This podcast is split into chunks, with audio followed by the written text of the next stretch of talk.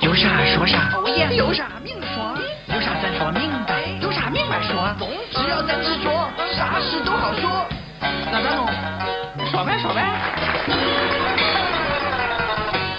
有啥说啥，净说实话。各位好，我是张明。在生活当中啊，我们常常提醒大家安全第一。这安全第一呢，就是要绷紧安全的意识。但是呢，往往有的时候呢，祸从天降。比如说呢，一家小店，人家就不知道为什么会有车呢，突然之间就闯了进来。当然，司机也很纳闷，我究竟是哪根脑神经搭错了弦儿，才会在刹那之间做出这么错误的决定？当天下午五点多，一辆红色轿车慢慢驶入这条路北侧的停车带上，一位行人从后面步行而过。几乎就在一瞬间，车子突然打起倒车灯，以超快的速度倒进了沿街一家店铺里，玻璃大门破裂，散落一地，把路过的行人吓了一大跳。过了几分钟，一位女司机才从车里出来，显然也被吓得不轻。据附近居民说，当时只听见巨大的一声撞击声。出来看时，就发现一辆车闯进了人家的店铺。这车子就停在这里啊，他到他是往前开，不知道怎么样，一一倒不就到里面去了呀，就好了，就一下子攻进去了呀。车子倒进的店铺是一家美容美发店，幸运的是店铺正在转让，没有营业，没有造成人员伤亡。除了玻璃大门被破坏外，门口的空调也被撞凹了，车子的前脸也受了损。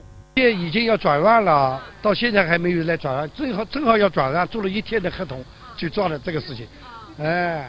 事故发生后，女司机与店铺所有人进行了赔偿协商。据了解，这辆车是新买的。女司机在面对警方询问时表示，自己也不知道怎么回事儿，稀里糊涂的把油门当成了刹车。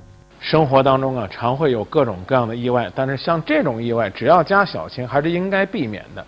万幸呢，是这家店正在装修转让，还没有说顾客迎门呢。来，接下来说说人多的时候担心的事儿是什么呢？是。怕自己的财物丢了，怕自己的孩子走丢了。如果说我们作为一个热心人，在街头遇到了迷路的孩子，我们应该怎么做呢？这位先生呢，是不是热心人，我们不得而知。但是他的选择是把这个孩子带回家。于是呢，做出这个选择之后，接下来他就悲催了。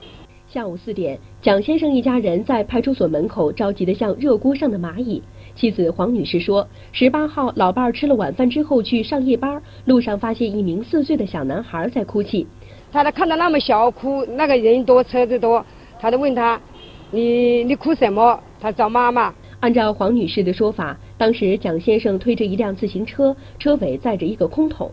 蒋先生看小孩可怜，于是打算带他回家。蒋先生按照小朋友的指路，沿河沙路走了不到两百米，不料从路旁跑出一名男子，自称是小孩的亲戚。蒋先生原本以为找到孩子亲人了。却还没等开口说话，对方冲着自己就是一拳头。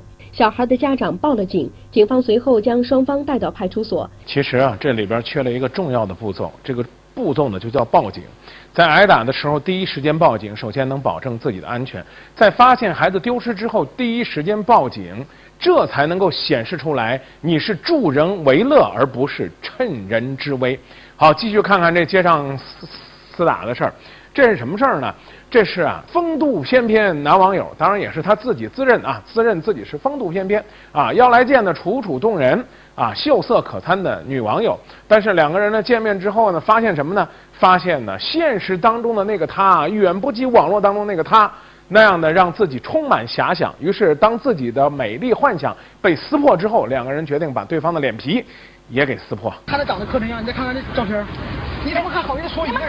那不是我吗？那不是我吗？那能不能要人脸？你自己拍出来的这样子，管我呢，管我管我，管我了！我们能够理解他们撕扯当中的撕心裂肺，那是因为，那是因为希望有多大，失望就有多大啊！梦想有多么遥远，那自己摔的就有多么惨。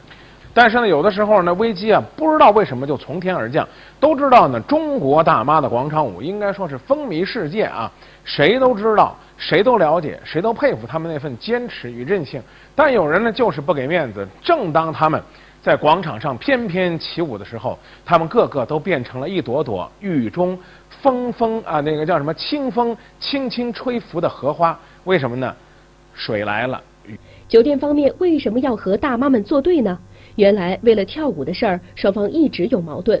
酒店西侧的停车场是原先大妈们跳舞的地方，但现在停车场地面放了一堆堆的黄沙，大妈们昨天发现跳舞的地方被黄沙和车辆给占了，一气之下干脆到酒店的大门口跳了起来。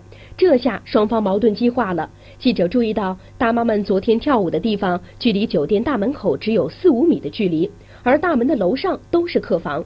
酒店方面表示，他们这么做也是出于无奈。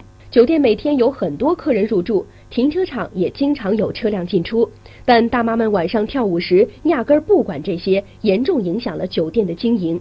早点协商该多好！人家是一个经营性的场所，在人家的门前，如果影响到人家的经营，大妈们那是咱失礼在先。